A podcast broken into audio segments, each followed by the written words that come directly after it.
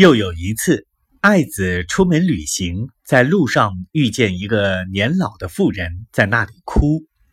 爱子问：“你哭什么？”“我的丈夫死了。”“你自己这样大的年纪，你丈夫的年纪一定也不小了，不知是几岁？”“我的丈夫名叫彭祖，今年八百岁。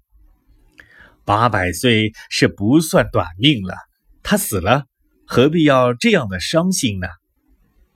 八百岁固然是不算短命，但是世上也有活到九百岁的人，那岂不是更好吗？